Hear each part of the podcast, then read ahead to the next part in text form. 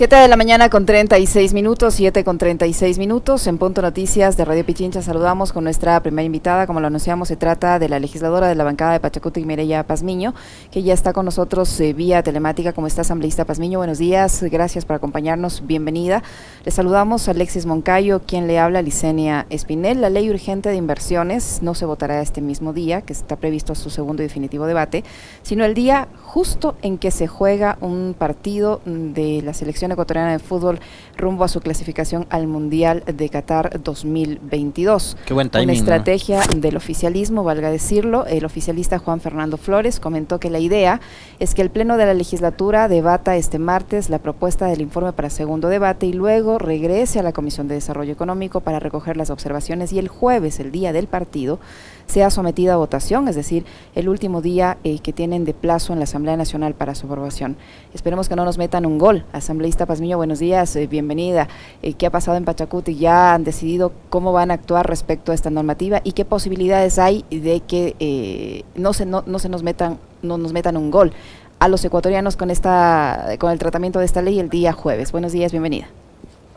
Buenos días, Diseña. Muchas gracias por la invitación. Un saludo a Alexis, a los, todos los ecuatorianos y en especial a la provincia de Bolívar. Bueno, es muy complejo cómo está la situación política en la Asamblea Nacional. Se discute también eh, tener la mayoría eh, y esperemos que para archivar o negar este proyecto de ley tengamos la mayoría por el bien del país, como les acabé de escuchar a ustedes.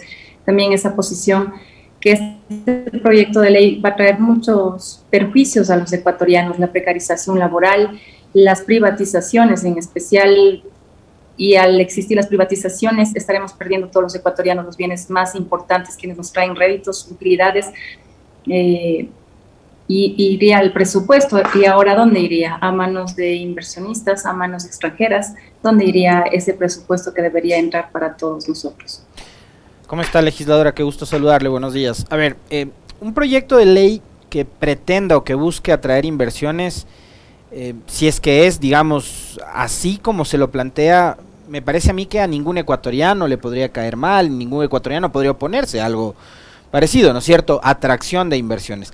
Pero, digamos, a mí lo que me interesaría como, como ecuatoriano, como trabajador, como ciudadano, es que esas inversiones que llegan al país vengan a fomentar empresas, o sea, venga y se construya una fábrica, eh, qué sé yo, de autos o de cualquier otra cosa y que esa fábrica contrate a 200, 300, 2000, 3000 trabajadores, ¿no es cierto? Pero si la inversión que estamos buscando es gente que venga y se compre el Banco del Pacífico, eh, a la que le deleguemos las hidroeléctricas, los hospitales, cosas por el estilo. O sea, cosas que ya los ecuatorianos construimos y que además se construyeron con los impuestos y con los recursos del país. Eh, ya es otra cosa, ¿no? Entonces, eh, a usted le provoca la misma sensación que, que a mí, digo, en mi caso, eh, la delegación, el uso de estas palabritas para maquillar y para romantizar la privatización, antes usaron monetización, ahora les llaman delegación. Eh, ¿A usted le, cae mal la utilización de estas palabras para tratar de, vender una ley que a todas luces busca prácticamente entregar el servicio público al sector privado? Bueno, nos trae preocupación, creo, y a todos los ecuatorianos y a la mayoría de los asambleístas quienes se han pronunciado, pero en sí lo que quiere es más que nos, que nos cayera mal la palabra de elegante, creo que es un engaño que nos quiere hacer el señor presidente a todos nosotros. Y no solamente nos vamos con la privatización, nos vamos a la precarización laboral. ¿Qué pasa con las personas o con las que vienen a invertir? Entregan una cierta cantidad para que se les delegue un hospital. Van a coger y van a despedir a todo ese personal para nuevamente tener mano de obra barata, no, no pagarles los sueldos que ahora eh, se está pagando a, ese servidor público, sino se pagaría el básico o si es posible menos del básico. Ese es el peligro y la grave consecuencia que trae también este proyecto de ley. No va a traer la reactivación económica, no va a traer más fuentes de empleo.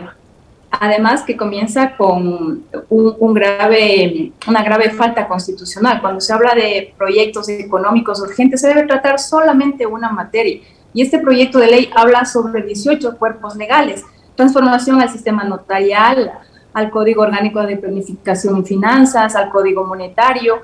Todo eso se debería sacar de este proyecto de ley y solamente enfocarnos al código productivo. Si queremos que vengan eh, a invertir en nuestro país, tratemos las zonas francas, pero también tratemos estas zonas francas en los lugares que necesita la reactivación económica. No pongamos zonas francas a personas naturales que vengan y, y, diga yo soy una zona franca y ya no voy a pagar impuestos, porque hay muchos réditos también para quienes eh, sean zonas francas. Eso está mal construido, no está con la participación social, la participación de los actores y se debería negar. Espero que tomen conciencia la mayoría de los asambleístas, no se dejen meter ese gol el día jueves 24, sino estar consciente en rechazar, en negar este proyecto y para que el presidente se ponga a hacer un nuevo proyecto, pero que en verdad traiga la inversión y traiga la reactivación económica al país.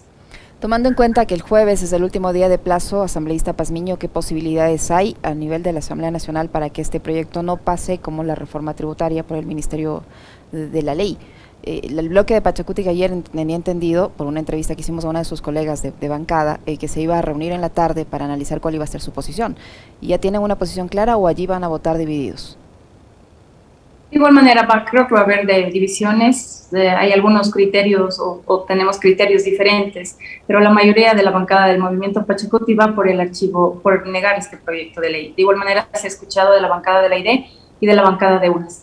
Esperemos que estas bancadas progresistas eh, no se vayan a abstener, no se pongan a dudar y después no cierren la votación y, y pase por el Ministerio de la Ley. Esperemos que no pase eso por el bien de todos negar eh, no es lo mismo que archivar y eso creo que es una de las lecciones que nos dejó el episodio de la ley creando oportunidades.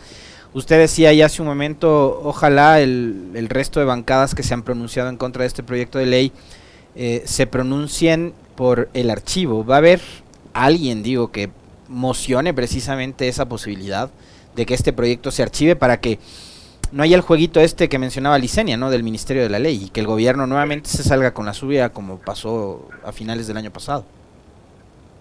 El compañero Darwin Pereira será quien mocione la negar este proyecto de ley. Tengo entendido también que va a haber algunas mociones de parte de la bancada de UNES y de algunos compañeros independientes también. Veamos que todas estas se unifiquen y solamente haya una sola moción. Habrá tres votaciones la aprobación para el informe de mayoría. Tengo entendido que se ha presentado un informe de minoría también. Y si no pasa ninguno de estos dos, iremos por eh, negar el proyecto de ley. Asambleísta Pazmiño, eh, con ocasión de esta propuesta del gobierno, en las, últimos, en las últimas horas, el fin de semana, circuló un decreto, un supuesto decreto de muerte cruzada. Eh, ¿No les han insinuado el asunto, el, tema de la muerte cruzada nuevamente para presionarles por la aprobación de este cuerpo legal?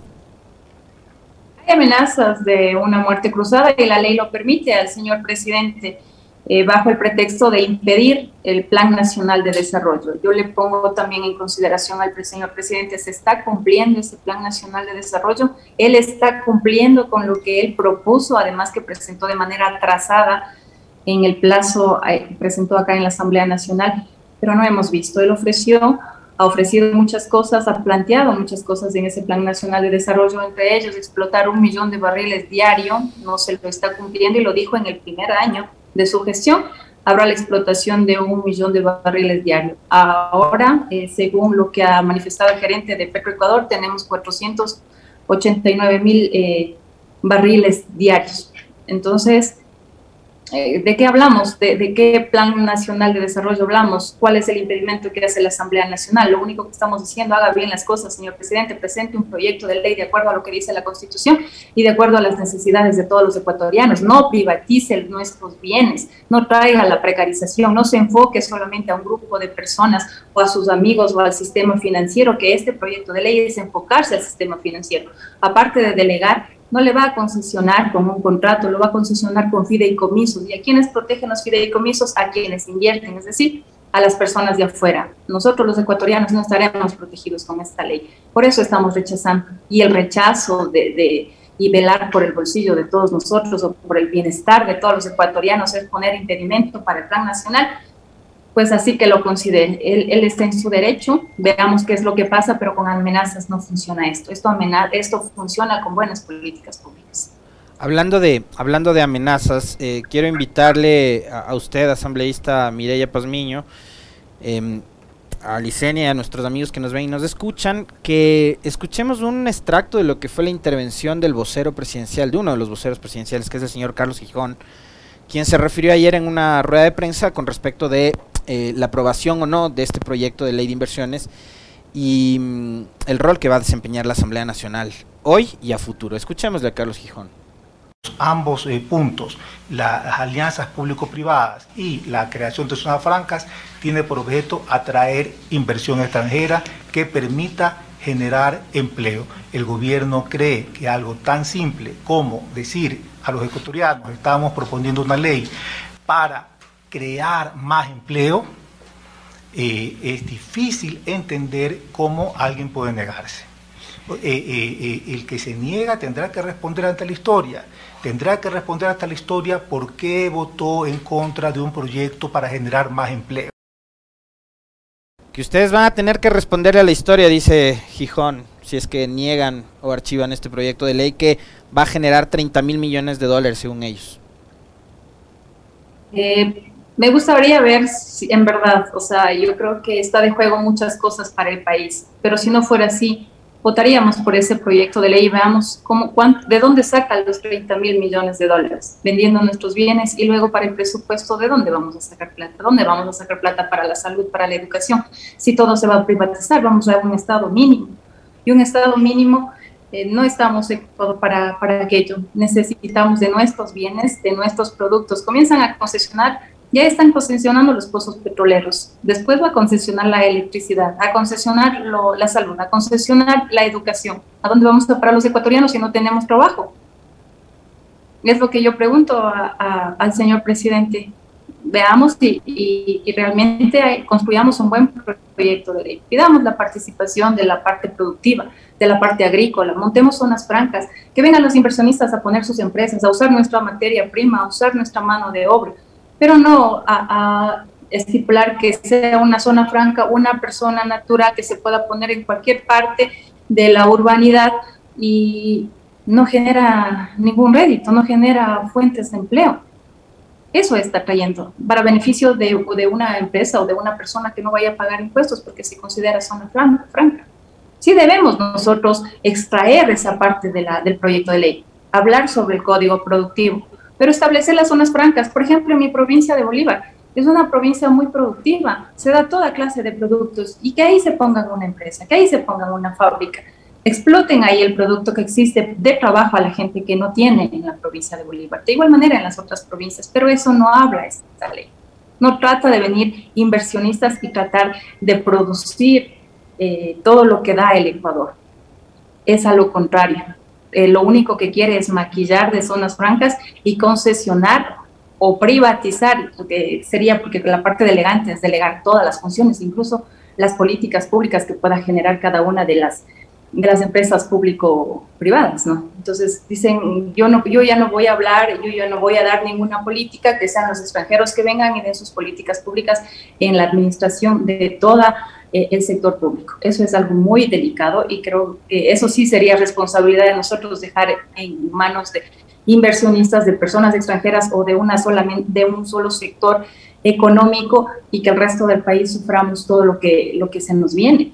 Ya estamos pagando impuestos y encima se nos va a venir alzas de todos los consumos básicos que, que, nosotros tenemos. O sea, estas delegaciones, el costo de estas delegaciones se los va a trasladar a los ciudadanos cuando empiecen los hospitales, la infraestructura educativa, eh, las cárceles, etcétera, etcétera, etcétera, cuando empiecen a ser operados por privados, eh, eso va, a, traer un costo, ¿no es cierto? Porque ellos van a querer, o sea, una empresa privada es una empresa con fin de lucro, van a querer ganar algún tipo de rentabilidad y ahí lo que van a hacer es trasladarle el costo al ciudadano.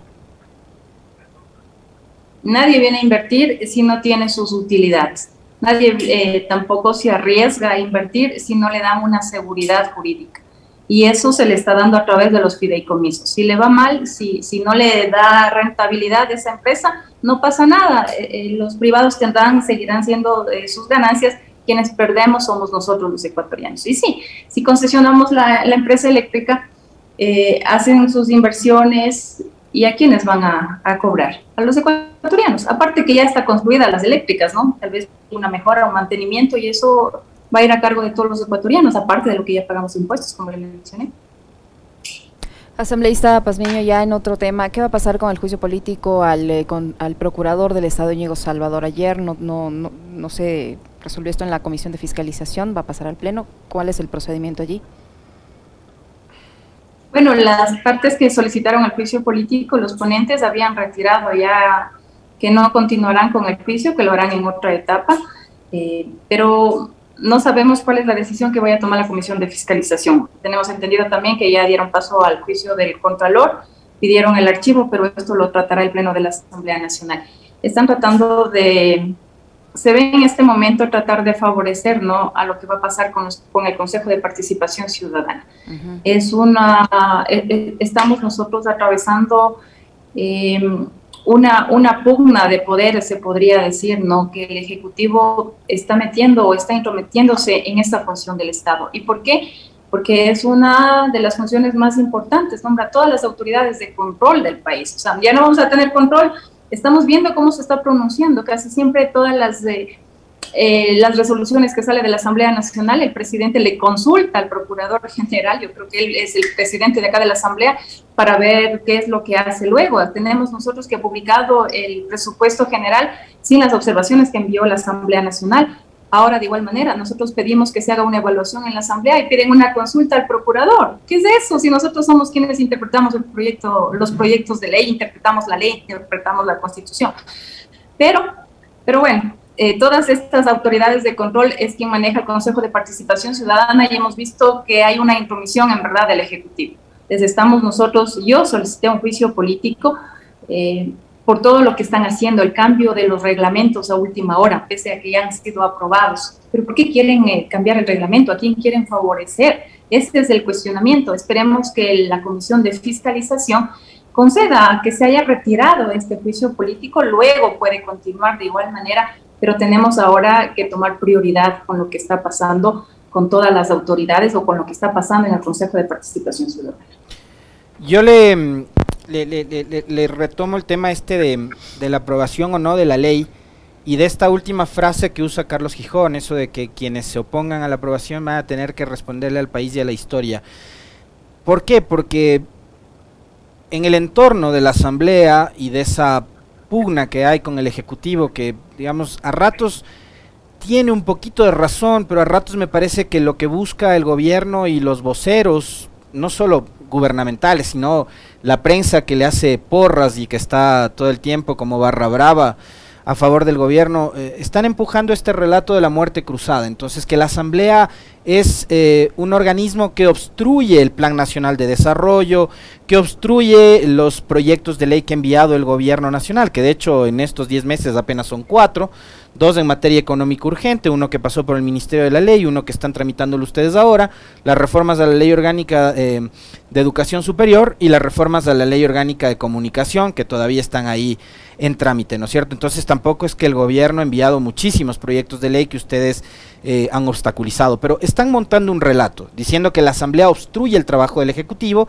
que no dan gobernabilidad, entonces están pidiendo que el presidente a gritos declare o decrete la muerte cruzada. De hecho, este fin de semana circuló un documento borrador diciendo que está casi lista, ¿no? Y que si ustedes no aprueban este proyecto de ley económica urgente, va la muerte cruzada. Eh, es, digamos, es, es, fácil trabajar así cuando se habla de, de, que ustedes son los que obstruyen la democracia, que no le permiten al presidente gobernar, a su gobierno poder gestionar, etcétera, etcétera. ¿Cómo leen, cómo interpretan también esos ataques permanentes que están recibiendo ustedes como legisladores? Bueno, es un desprestigio grave que se ha venido a la Asamblea Nacional, nos consideran de vagos y ociosos, de que no están trabajando y no están haciendo absolutamente nada. Pero nosotros en las comisiones estamos trabajando, tenemos varios proyectos de ley le estamos dando trámite y esos dos proyectos que ingresó el presidente, tanto de la, educación superior como de comunicación, se está tratando y se está debatiendo en la Asamblea. No es que de la noche a la mañana sale un proyecto como lo que es el económico urgente, que ese tenemos un mes para debatirlo, el otro tenemos eh, seis meses para, para ser debatido en el Pleno de la Asamblea y se está debatiendo, no es que no estamos haciendo nada o estamos impidiendo y dijimos, no, no presente ningún proyecto porque aquí no le vamos a tratar ningún proyecto. Lo hemos recibido pero están más mal elaborados también. ¿Qué pasa con este proyecto? Como le dije, no habla solo de una sola materia. Cuando se habla de económico urgente, se habla, se debe tratar una sola materia. Hablamos de reactivación económica, de inversiones, se habla del código productivo, pero ¿para qué tenemos que meternos en los otros códigos monetario, financiero, el de planificación, el de, el de las notarías. O sea, habla 18 cuerpos legales, que eso no se debería tratar. Que el señor presidente también haga bien su trabajo. Pero bueno, la constitución así lo permite. Si él cree pertinente una muerte cruzada, que venga la muerte cruzada.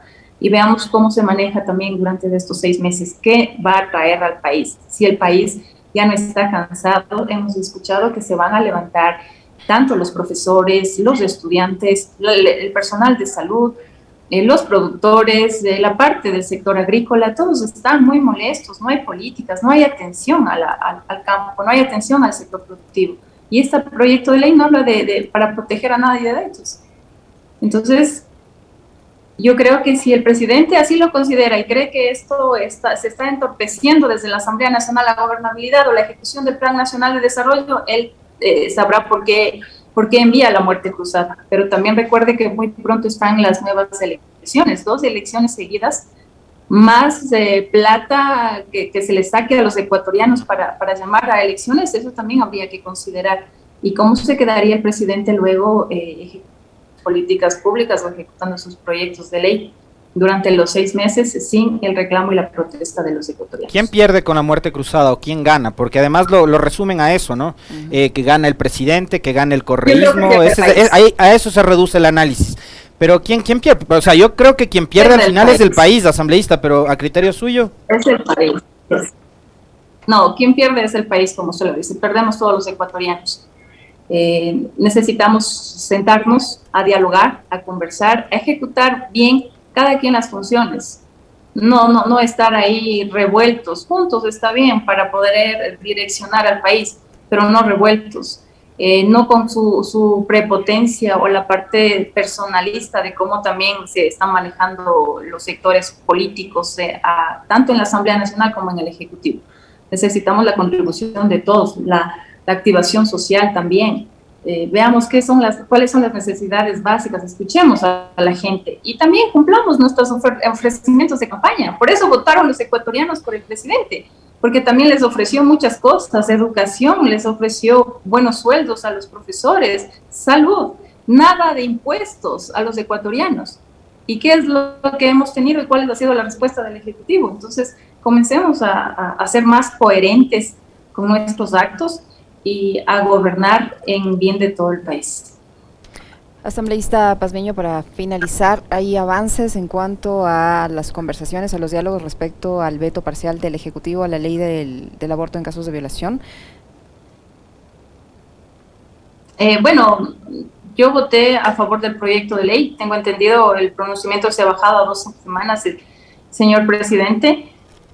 Él dice que es pro vida, igual está aprobando 12 semanas.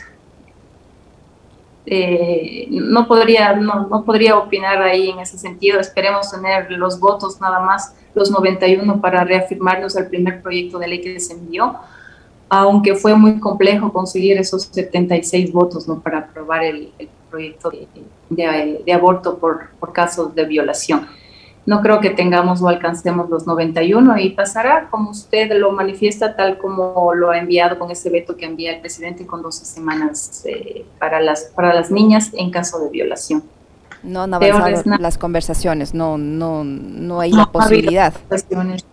Yo creo que no, no, no, no, no tendremos estos votos. Fue casi como le dije con las justas que aprobamos ese proyecto de ley con el veto del presidente necesitamos 91 para reafirmarnos. No ha habido diálogos. Eh, yo creo que pasará ese, eh, tal como nos está enviando ahora el Ejecutivo, con esas 12 semanas para las niñas en caso de violación. Pero eh, eso es un retroceso para todos los derechos de las mujeres. Yo creo que todas las mujeres deberemos decidir sobre nuestro cuerpo, en especial a niños que hayan sido abusados sexualmente. O sea, esto es falta de conciencia de de parte de las autoridades. No, no creo que acá debe venir o priorizar la moral o la religión, debería priorizar la vida y principalmente de nuestras niñas. Le queremos agradecer a asambleísta Pazmiño por su tiempo, por la información que nos ha proporcionado. Mireya Pazmiño, asambleísta de la bancada de Pachacuti, que ha estado con nosotros. Muy amable, asambleísta, muchas gracias.